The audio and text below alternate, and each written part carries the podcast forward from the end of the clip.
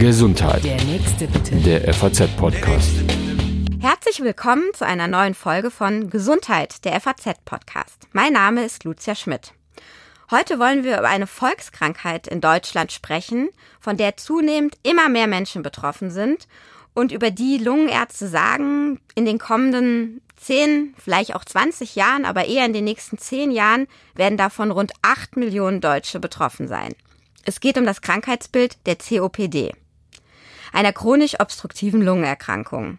Hm, das klingt jetzt vielleicht erstmal etwas befremdlich, aber in dieser Bezeichnung stecken schon zwei Begriffe drin, die ganz markant sind für diese Erkrankung, nämlich obstruktiv. Das bedeutet, dass es eine Verengung der Atemwege gibt. Ähm, die Menschen bekommen einfach schlechter Luft.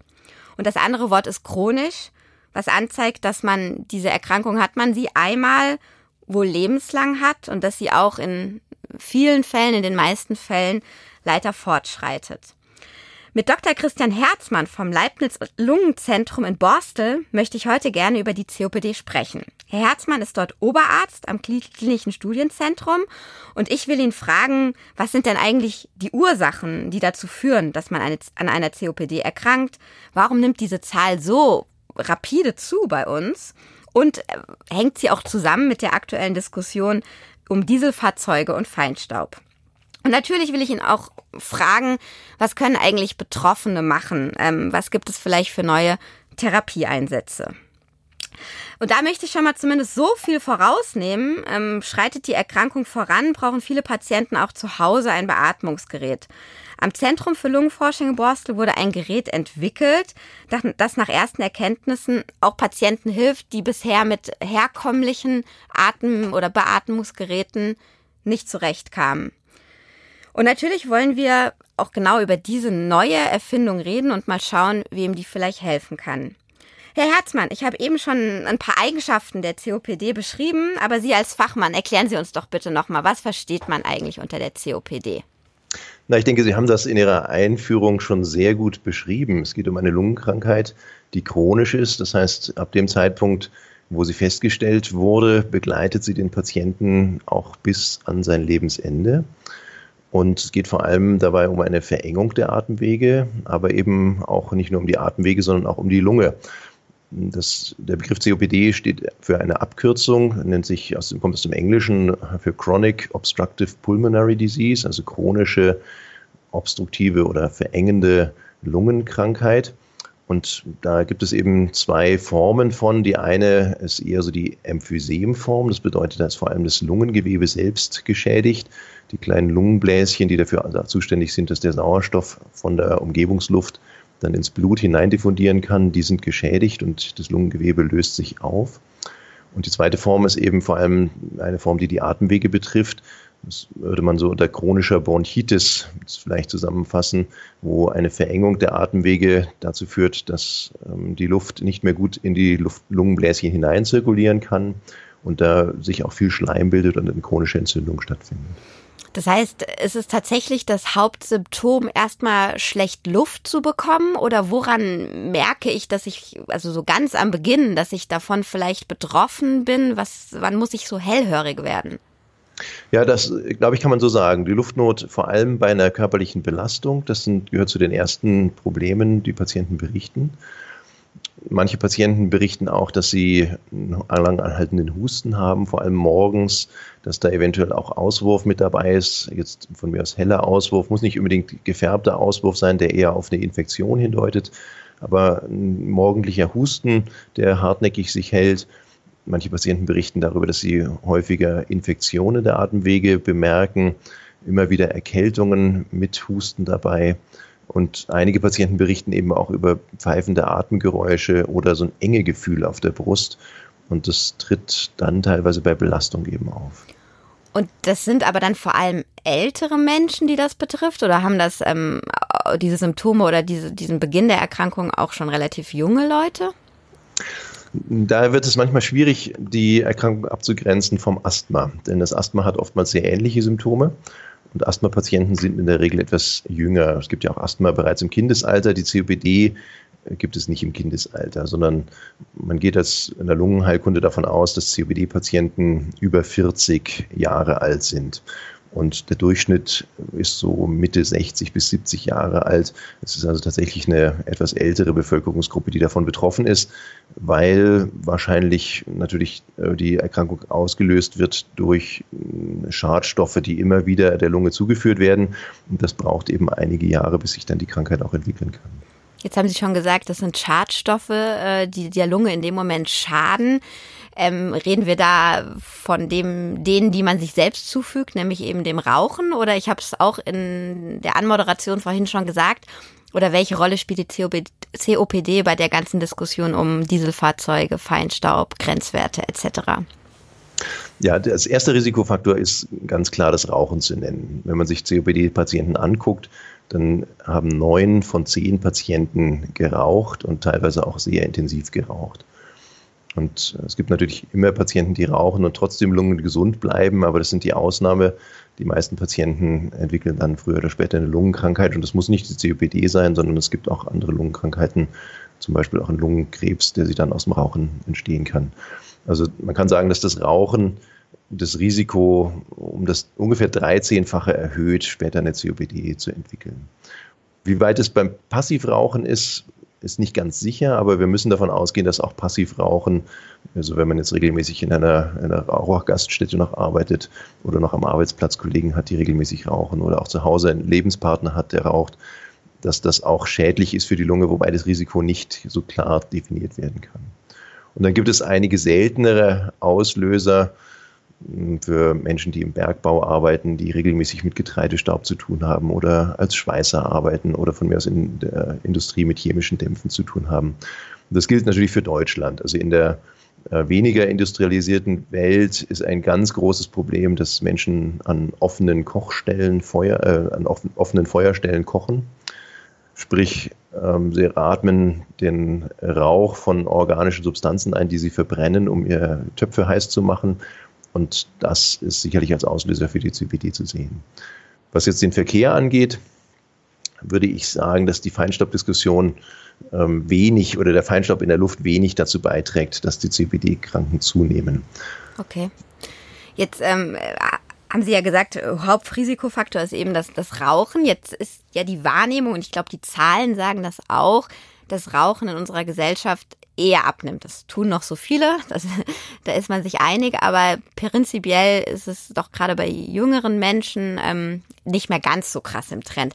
Warum rechnet man jetzt trotzdem damit, dass die ohnehin hohe Zahl, ich glaube, Sie haben gesagt, sieben, bei sieben Millionen Erkrankten sind wir schon, auch noch weiter zunehmen wird? Die Erkrankung tritt natürlich nicht mit der ersten Zigarette auf sondern jede Zigarette ist ein kleiner ähm, ein Teil des, der Schadstoffe, die auf die Lunge wirken. Und erst im Laufe von vielen Jahren entwickelt sich dann die Erkrankung. Und durch die verfügbaren Medikamente und die verfügbare Therapie äh, hat die Lebenserwartung natürlich allgemein äh, zugenommen. Das heißt, es gibt einfach auch mehr ältere Menschen und dementsprechend auch mehr Patienten, die an einer COPD leiden und diese COPD viele Jahre mit sich herumtragen und darunter leiden.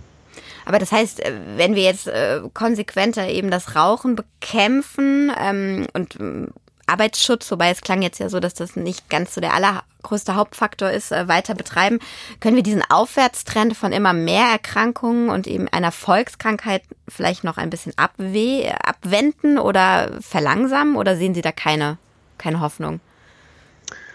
Da wäre ich sehr zurückhaltend. Ich denke, in dem Moment, wo sie ähm, Zigaretten oder von mir aus auch Alkohol oder jetzt neuerdings auch die digitalen Medien, wo die verfügbar sind und alle diese äh, Dinge haben ein gewisses Suchtpotenzial. In dem Moment werden sie auch Krankheiten sehen, die mit dieser Sucht zusammenhängen.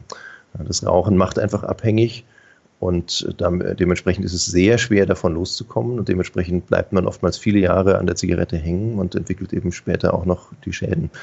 Und natürlich wäre es wünschenswert, die, äh, den, das Rauchen weiter einzudämmen. Ähm, es, ich bin aber zurückhaltend, ob wir das so in den Griff kriegen, wie wir uns das als Lungenärzte wünschen würden. Na gut, wenn Sie da nicht so positiv sind, dann müssen wir jetzt zu dem Thema kommen. Was kann ich denn machen, wenn es mich äh, getroffen hat, sozusagen? Ähm, ich würde da gern anfangen, erstmal mit denen, die ganz am Anfang stehen, vielleicht über die, die wir vorhin gesprochen haben, die gerade die Diagnose bekommen haben, denen es soweit noch ganz gut geht, die noch ganz okay Luft bekommen. Was sind so die ersten Schritte? Auf was sollte ich als Patient dann achten? Was sollte ich vielleicht auch fordern? Wie kann ich mir selbst gut helfen? Im Wesentlichen sind es äh, körperliche Bewegung und körperliches Training, was Sie machen können es erfordert oftmals einfach eine Umstellung im täglichen Leben. Man muss zum einen eben das Rauchen aufgeben, äh, man muss zum anderen auch gucken, dass man sich entsprechend gut ernährt, um mögliches Übergewicht oder Untergewicht noch auszugleichen. Körperliche Bewegung ist insofern wichtig, weil die Muskeln lernen können, auch mit weniger Sauerstoff zurechtzukommen. Das ist quasi dem Höhentraining der Sportler vergleichbar. Ihre Lunge nimmt eben weniger Sauerstoff ins Blut auf und die Muskeln müssen damit zurechtkommen. Das können die Muskeln aber lernen. Bloß lernen sie es nur dann, wenn sie regelmäßig trainieren. Und dann gibt es zum Beispiel Lungensportgruppen, wo sie mit anderen Lungenkranken auch Übungen machen können unter Anleitung, die ihnen dabei helfen, äh, körperlich fit zu bleiben. Ist sicherlich auch sinnvoll, sich mit einem Lungenfacharzt mal in Verbindung zu setzen, sich durch den vielleicht regelmäßig betreuen zu lassen, um anhand einer Lungenfunktionsprüfung zu sehen, ob diese Krankheit fortschreitet, ob es da medikamentöse Möglichkeiten gibt, ähm, die Luftnot zu verbessern, indem man Sprays beispielsweise einnimmt, die die Atemwege erweitern und die Luftzirkulation der Lunge verbessern. Es ist auch sinnvoll, sich gegen äh, manche Krankheitserreger impfen zu lassen, denn gerade die Grippe zum Beispiel oder auch andere Erreger der Lungenentzündung, die sogenannten Pneumokokken, können dazu führen, dass lungenkranke Patienten sehr krank werden und die Lunge einfach sehr lange braucht, um sich von dieser Krankheit zu erholen.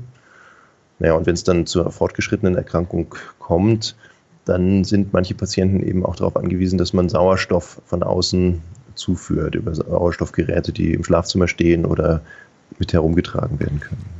Genau, da will ich ja gleich drauf kommen. Jetzt haben Sie eben gesagt, ähm, testen lassen oder ins Gespräch darüber kommen, ob die Lungenerkrankung fortgeschritten ist aber sie schreitet immer fort oder kann ich tatsächlich durch diese Maßnahmen, die Sie jetzt am Anfang äh, eben in der Antwort genannt haben, also Bewegung, ähm, gesunde Ernährung, ähm, all diese Dinge, das tatsächlich doch weitestgehend ein Fortschreiten verhindern? Ich denke, dass sie die Krankheit schon ähm, nicht unbedingt zum Stillstand bringen können, aber die, das Fortschreiten sehr weit verhindern können. Auch beim lungengesunden Menschen nimmt die Fähigkeit der Lunge ähm, für den Gasaustausch natürlich ab. So wie jede körperliche Struktur altert, altert eben auch die Lunge. Und normalerweise merken wir das nicht, wenn wir eine gesunde Lunge haben, weil die Lunge so viele Reserven mit sich bringt, dass sie bis zum Alter noch ausreichend funktioniert. Wenn Sie aber eine kranke Lunge haben, dann ähm, reicht ihnen der normale Alterungsprozess, um später zu Beschwerden zu führen. Das heißt, sie merken dann möglicherweise trotzdem Beschwerden, obwohl die Krankheit gar nicht mehr fortschreitet. Sie haben die Beatmungsgeräte schon angesprochen. Ähm, sie haben jetzt äh, bei sich ein ganz in dem Forschungszentrum ein, ein neues Beatmungsgerät ähm, entwickelt, aber ich, ich ehrlich gesagt habe gar keine Ahnung, wie Beatmungsgeräte bisher überhaupt funktioniert haben. Vielleicht können Sie erstmal erklären, was ist so der momentane Stand, welche Geräte bekommen Menschen, die es halt dann eben getroffen hat, dass sie auch zu Hause Sauerstoff zugeführt bekommen müssen. Wie funktionieren die bisher und was ist dann jetzt die Änderung zu dem, was Sie entwickelt haben? Ja, da muss man erstmal unterscheiden zwischen Patienten, die nicht genug Sauerstoff aufnehmen können. Denen wird man einfach eine Sauerstoffflasche oder einen Konzentrator nach Hause stellen und die kriegen dann einen Schlauch auf die Nase äh, oder in die Nase, eine sogenannte Nasenbrille und darüber wird dann kontinuierlich Sauerstoff gegeben. Dieser Sauerstoff fließt einfach kontinuierlich aus der Flasche heraus. Mit einem bestimmten Druck, also sozusagen? Gar nicht unbedingt, sondern sie stellen eine Flussrate ein, wie viel Liter pro Minute Sauerstoff dort ähm, aus dem Gerät kommen soll damit in ihrem Blut genug Sauerstoff ankommt.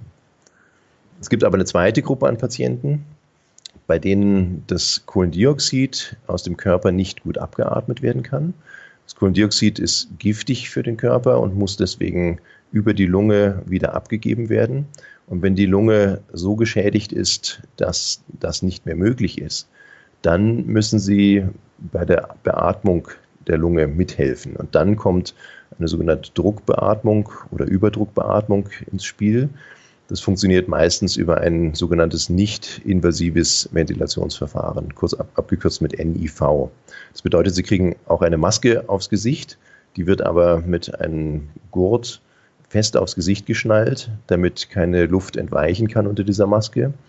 Und dieses Gerät drückt mit einem gewissen Überdruck dann Luft in ihre Lunge hinein und hilft ihnen sozusagen dann das giftige Kohlendioxid abzuatmen. Das heißt also, der ein grundsätzlicher Unterschied ist schon mal einmal kriege ich einfach nicht genug Sauerstoff und beim anderen Mal hilft mir, muss ich tatsächlich geholfen bekommen zu atmen im wahrsten richtig, Sinne des Wortes. Richtig, genau. Okay. Und das ist natürlich nochmal eine Einschränkung mehr, denn wenn Sie diese Maske haben, die oftmals Mund und Nase bedeckt und festgeschnallt werden muss, dann können Sie darunter nicht mehr richtig essen.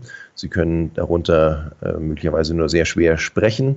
Und deswegen benutzen viele Patienten diese Maske, diese Beatmungsmaske in der Nacht ähm, zum Schlafen und möglicherweise noch ein, zwei Stunden tagsüber um die Atempumpe, wie das auf äh, medizinisch heißt, dann zu entlasten und die Beatmung zu fördern. Und die, die äh, das Beatmungsgerät, was Sie jetzt entwickelt haben, gehört vermutlich zu der zweiten Kategorie, äh, wenn ich das richtig das raushöre. Genau. Ja, das ist richtig. Und was ist denn da jetzt ähm, der große Unterschied? Ja, wir haben Patienten beobachtet. Äh, bei uns der Arzt, der sich sehr mit der Beatmung beschäftigt hat, der Dr. Rüller, hat festgestellt, dass Patienten mit einer COPD die sogenannte Lippenbremse einsetzen. Die Lippenbremse ist letztlich eine Bewegung, die sie machen mit den Lippen, als ob sie eine Kerze auspusten möchten oder als ob sie Seifenblasen pusten möchten. Sie schürzen die Lippen und erhöhen damit den Druck in den Atemwegen bei der Ausatmung, weil die Luft durch diese kleine Öffnung zwischen den Lippen nach außen strömen muss.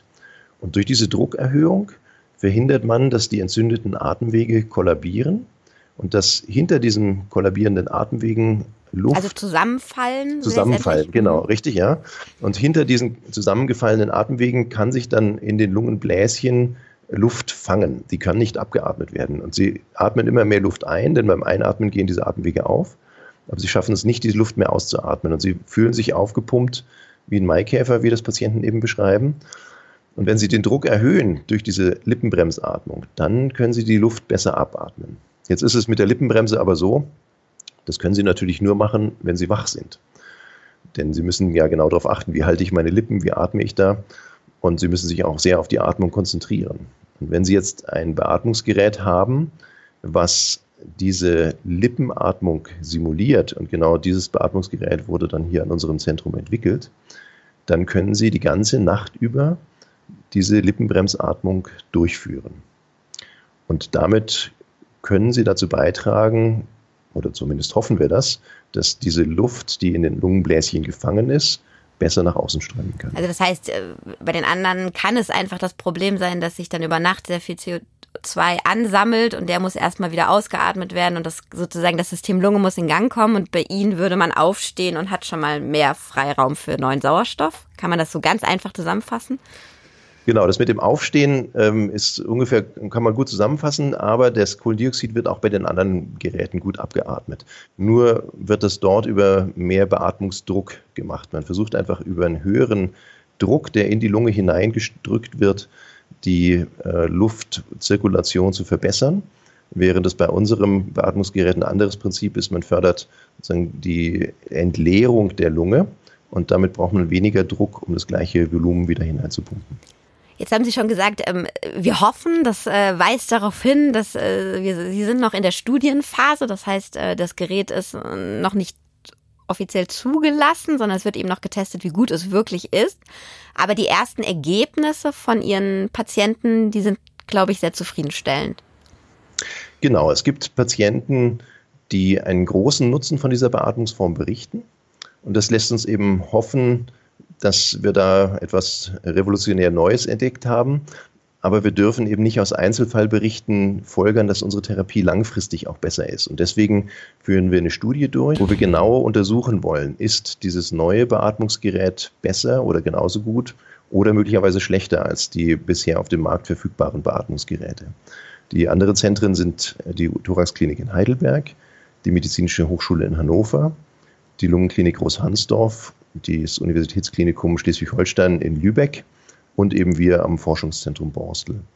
Und das Ganze wird vom Deutschen Zentrum für Lungenforschung finanziert, weil man dort erkannt hat, dass manche Patienten mit der Beatmung nicht gut zurechtkommen, wenn die Beatmungsdrücke sehr hoch sind und man eben versuchen möchte, auch Alternativen zu prüfen. Wenn ich das jetzt höre und ich fühle mich da angesprochen, weil ich selbst betroffen bin und genau die Probleme habe, die Sie besch gerade beschrieben haben. Kann ich an der Studie noch teilnehmen? Ja, die Studie wird noch dieses Jahr laufen, möglicherweise auch noch nächstes Jahr. Und da können Sie sich an eines der genannten Zentren wenden. Ansonsten gibt es auch eine Internetseite zu, diesem, zu dieser Website, wo Sie sich informieren können schon mal. Das ist Wie lautet die? lippenbremse.fz-borstel.de. Und es gibt eine Telefonnummer, wo Sie sie anrufen können und dann auch weitergeleitet werden an das passende Zentrum. Die kann ich gerne auch durchgeben. Die Telefonnummer, das ist die 04537 188 8080. Das ist das klinische Studienzentrum im Forschungszentrum Borstel.